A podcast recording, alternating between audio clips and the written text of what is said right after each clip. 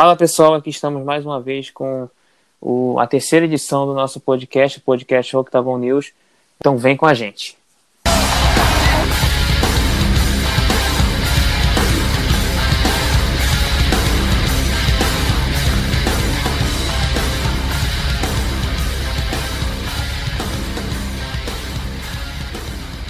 Então, pessoal, estou aqui com o Ricardo Souza mais uma vez, o meu grande companheiro fiel aqui, sabe tudo de MMA. É, fala aí, Ricardo. Fala, Gustavo, beleza? Estamos aqui para mais uma edição do nosso podcast e para falar de, de grandes lutas e tem muito brasileiro aí na, no assunto de hoje, hein? É isso aí. Então, vamos já começar falando do evento de sábado. É... Branson versus Charbazian, é, evento que vai acontecer nesse sábado no UFC Apex em Las Vegas, que é a casa do UFC. Expectativa muito grande. É, começando pelos brasileiros, né? Tem o Vicente Luque aí, um cara que tem sido popular é, entre os brasileiros, uma promessa que vem surgindo muito bem. Ele enfrenta Randy Brown na categoria dos meio médios, 77 quilos é, que que você, qual a sua expectativa para essa luta, Ricardo? Pois é, Gustavo, é como você disse, né? O Luke é uma promessa ainda. Ele que vai pegar o Brown, que é um cara que tem um pouco mais de experiência do que ele. E vamos torcer pelo nosso brasileiro, né? Que ele consiga apresentar uma boa luta, que ele consiga uma boa trocação e, e ganhando casca aí nesse, nessa categoria, que não é uma categoria muito fácil. E é só agora mandar força positiva né, para ele, para que ele consiga é, evoluir cada vez mais. Se, se ele perder, vai, não é muito legal né, para ele, mas porque, como você disse, ele é uma promessa, então se ele começar a perder muito, ele vai começar a se afastar um pouco, perder o holofote. Então acho que o, o ideal para ele seria ganhar essa luta com autoridade para chamar cada vez mais atenção do, dos principais lutadores da categoria. É, ele é um cara que já fez muitas lutas no UFC, né? E até me espanta um pouco por ele não pegar caras ranqueados, né? Acho que, pô, vencendo o Randy Brown, acho que ele poderia forçar e pedir um cara ranqueado. Ele, ele no UFC é, do ano passado, foi, foi em novembro, que foi do Dias e do Masvidal, ele até pegou um cara ranqueado, um cara lá de cima, que é o Stephen Thompson, mas aí eu achei que era um meio que exagero, né? Aí ele acabou perdendo um pouco o valor, saiu um pouco do ranking, voltou e pegou caras que não são ranqueados. Então acho que ele vencendo essa luta, ele pode pegar mais alguém ranqueado, né? Acho Exatamente. Tá hora, pelo menos no é, top 10. Exatamente isso, é porque, é, como eu disse, é importante ele vencer essa luta para ele continuar evoluindo para chamar mais atenção. Porque se ele perder essa luta, vai ficar cada vez mais afastado desse pessoal mais ranqueado, o que pode complicar a carreira dele mais para frente. Isso aí. E evento co principal é temos uma brasileira, a Jennifer Maia, enfrentando a Joanne Calderwood, é, australiana, que teve rumores que ela ia enfrentar a Valentina Shevchenko, mas é, essa luta não andou e acabou que o UFC teve que arrumar outra adversária, né? Jennifer Maia, brasileira, que ganhou uma chance de ouro. Ela que perdeu para Kathleen Chukagian. É, essa luta aí que, pô, para Joanne Calderwood pode valer um title shot, né? É, pois é, uma luta muito complicada para nossa Jennifer Maia. É uma luta que ela não entra como favorita. A favorita vai ser a Calderwood mas a Jennifer Maia tem que acreditar muito no seu potencial e tentar finalizar a luta, porque é, a Caldwell vai tentar trabalhar muito na estratégia, vai tentar chamar ela para o jogo dela e a nossa Jennifer Maia não pode cair nesse joguinho de estratégia da, da Joanne Caldwell, porque ela é a favorita e vai tentar trabalhar o psicológico da nossa Jennifer Maia é, vai tentar jogar contra né, o psicológico da nossa Jennifer Maia e a Jennifer tem que tentar finalizar a luta o mais rápido possível. É isso aí, a Joanne Calderwood, uma grande atleta, experiente, 34 anos para ela. Jennifer também não é diferente, é, tem sua experiência. Ganhou uma chance de ouro aí, tem que aproveitar. Exatamente, Tem que porque vencer. se ela ganhar, vamos botar assim, ela não é favorita. Se ela ganhar, ela vai subir muito no ranking e pode até sonhar com uma disputa de cinturão mais pra frente. É, não, pode ter, realmente, pode de repente precisar pegar só mais um adversário aí, uma lá em cima. É, que tem aí chegando algumas outras meninas, tem a Kathleen Chuqueja que venceu essa última luta, tem é, a Cintia Calvillo que venceu a- a Jessica Ai, né? Então ela Lauren pode de Murphy também. outra. É, tem outras pessoas importantes aí nesse ranking. Então é importante a Jennifer Maia ganhando um adversário que está mais acima no ranking, isso é importante, vindo de derrota, isso é quase um prêmio né, no UFC. Exatamente. Não é todo mundo. Não é Não, todo e mundo que ganha. Mas lembrando, ela tem que botar os pés no chão, é claro. Tem que respeitar sempre a adversária. E é uma luta que ela não entra como favorita. Ela vai entrar na desvantagem né, de, de ranking. E ela tem que acreditar no potencial dela. Exatamente. É.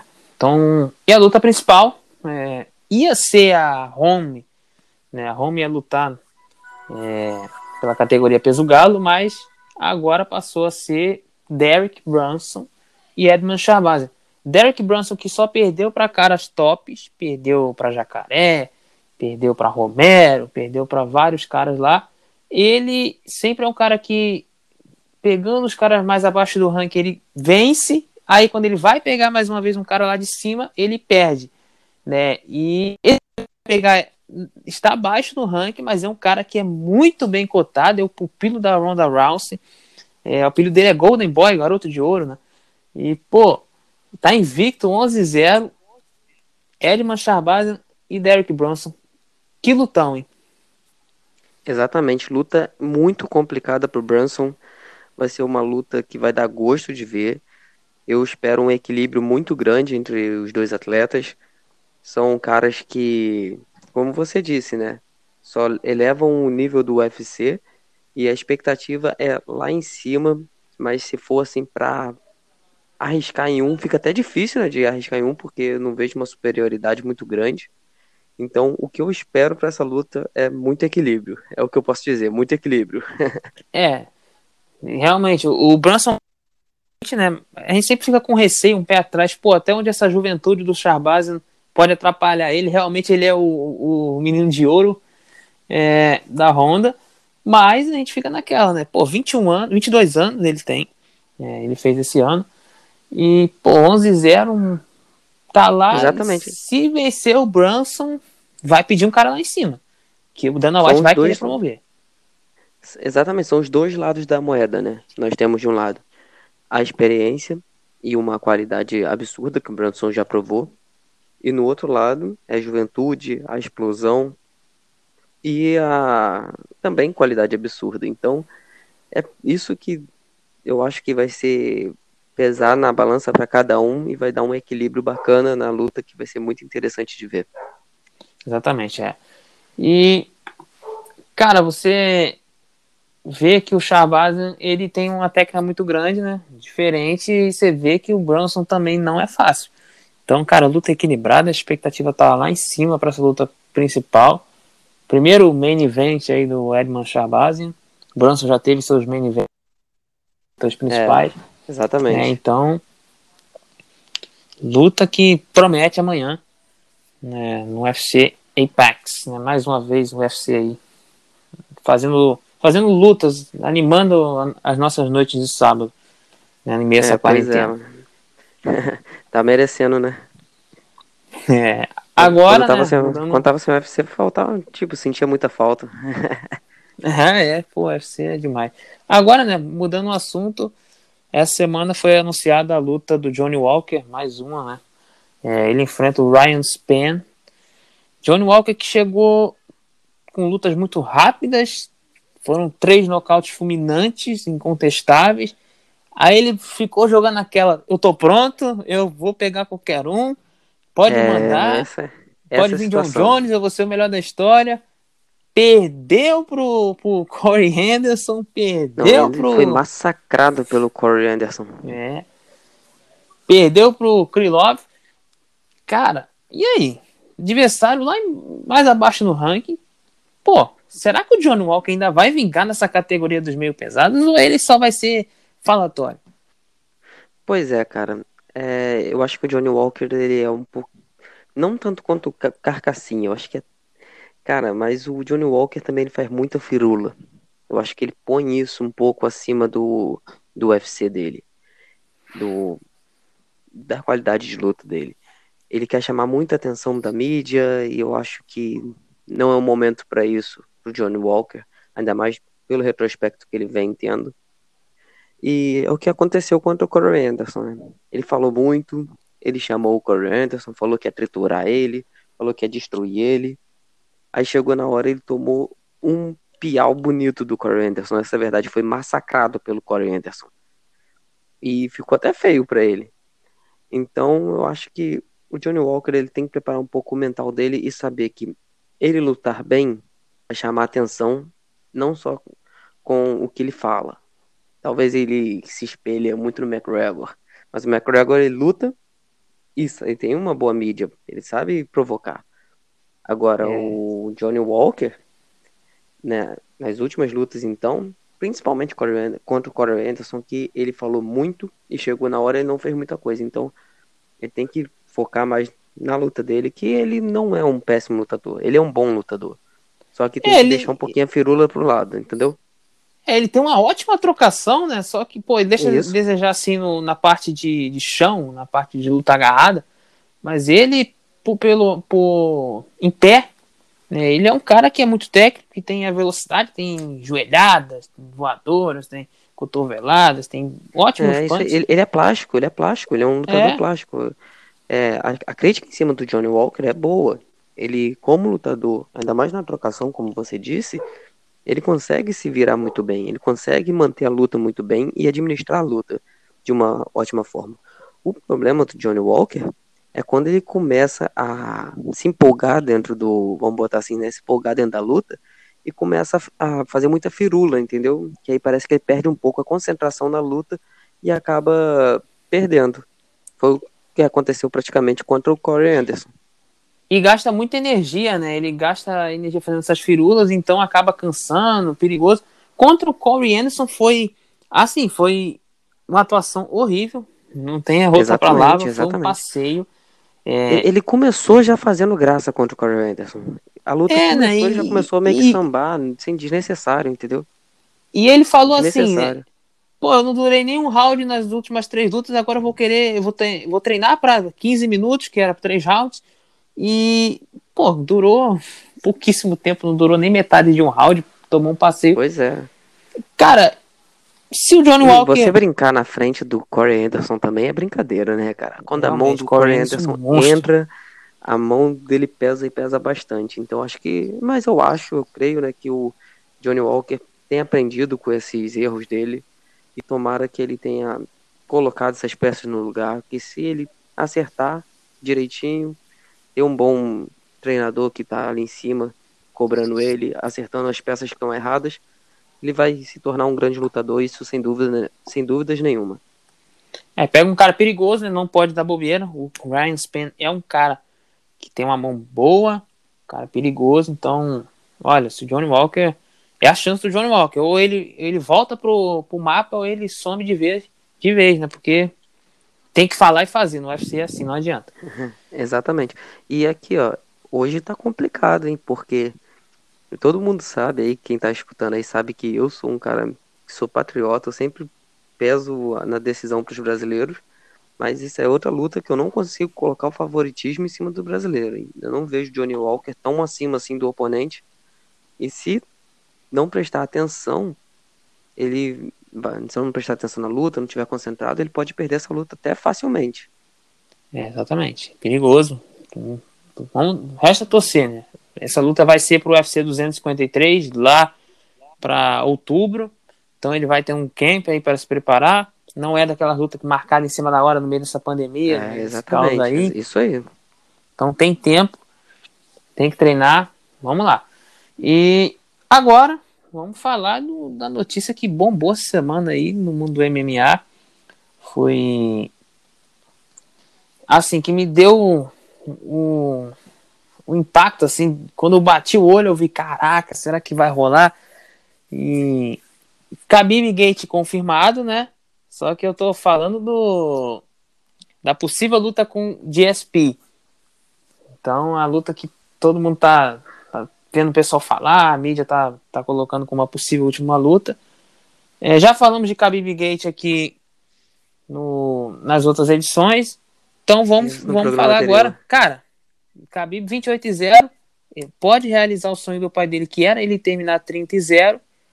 O Dana White falou essa semana que se o Khabib pedir, ele vai dar o GSP, o George St. Pierre, um dos maiores lutadores da história do UFC, do, do UFC de MMA.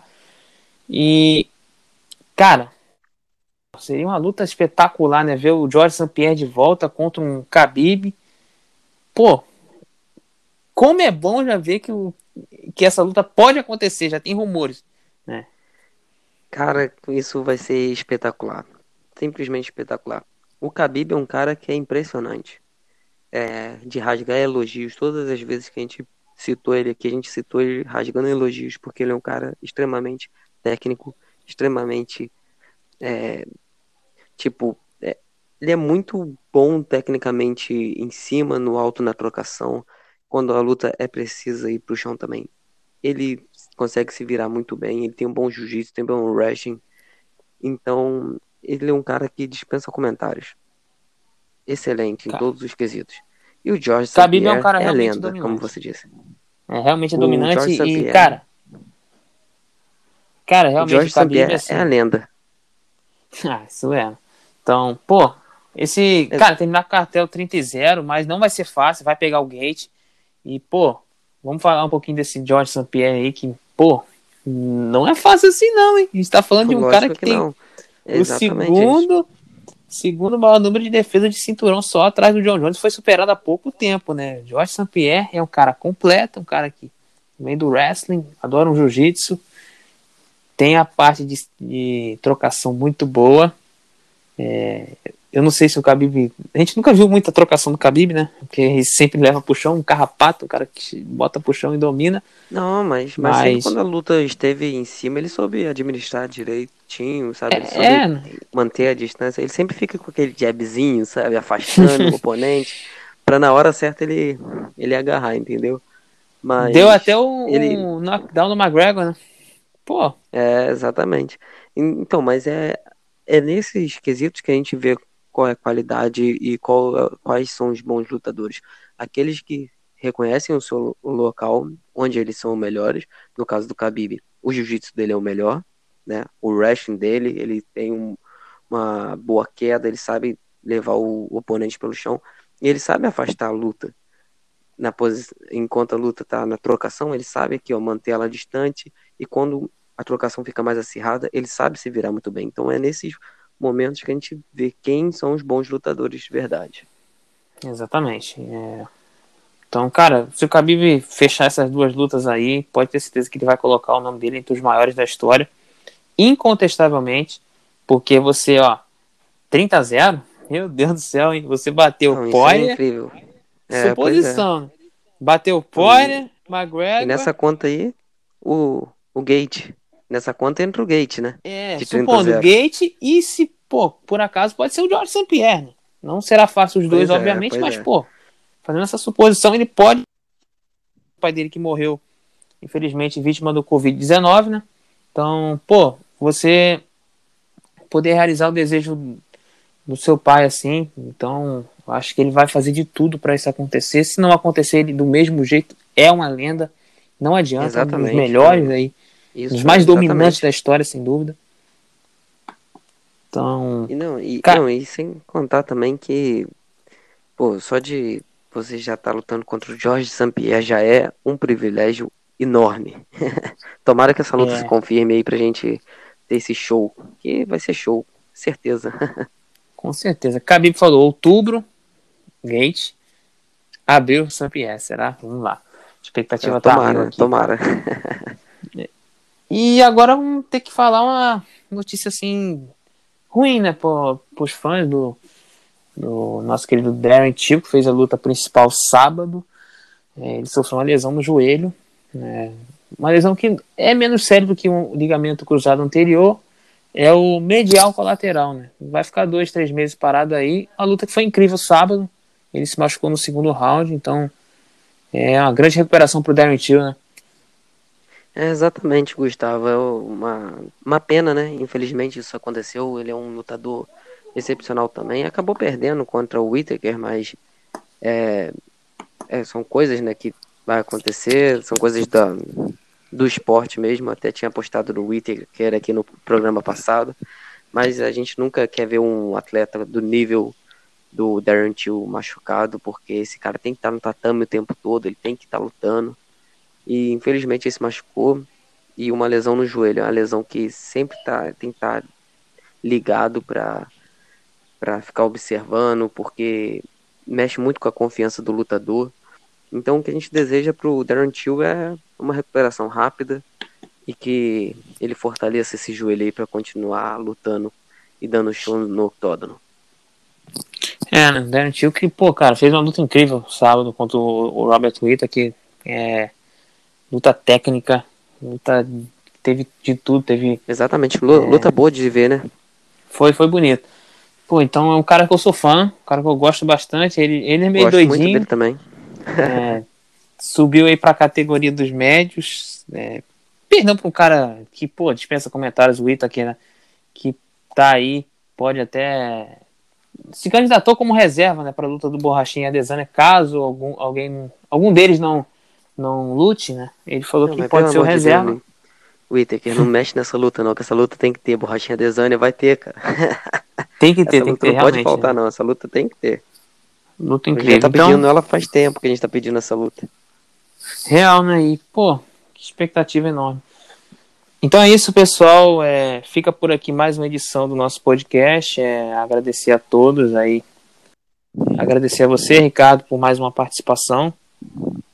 Valeu, Gustavo. Eu que agradeço que é sempre uma honra estar aqui falando sobre o UFC. A gente se diverte muito nesses nossos podcasts. Então é isso. Valeu, pessoal. Valeu, Gustavo. É isso aí. Então, semana que vem estamos de volta é, com mais novidades sobre o UFC sobre o mundo do MMA aí, os bastidores e tudo mais. É, um abraço a todos. É, fiquem com Deus. Tamo junto, galera.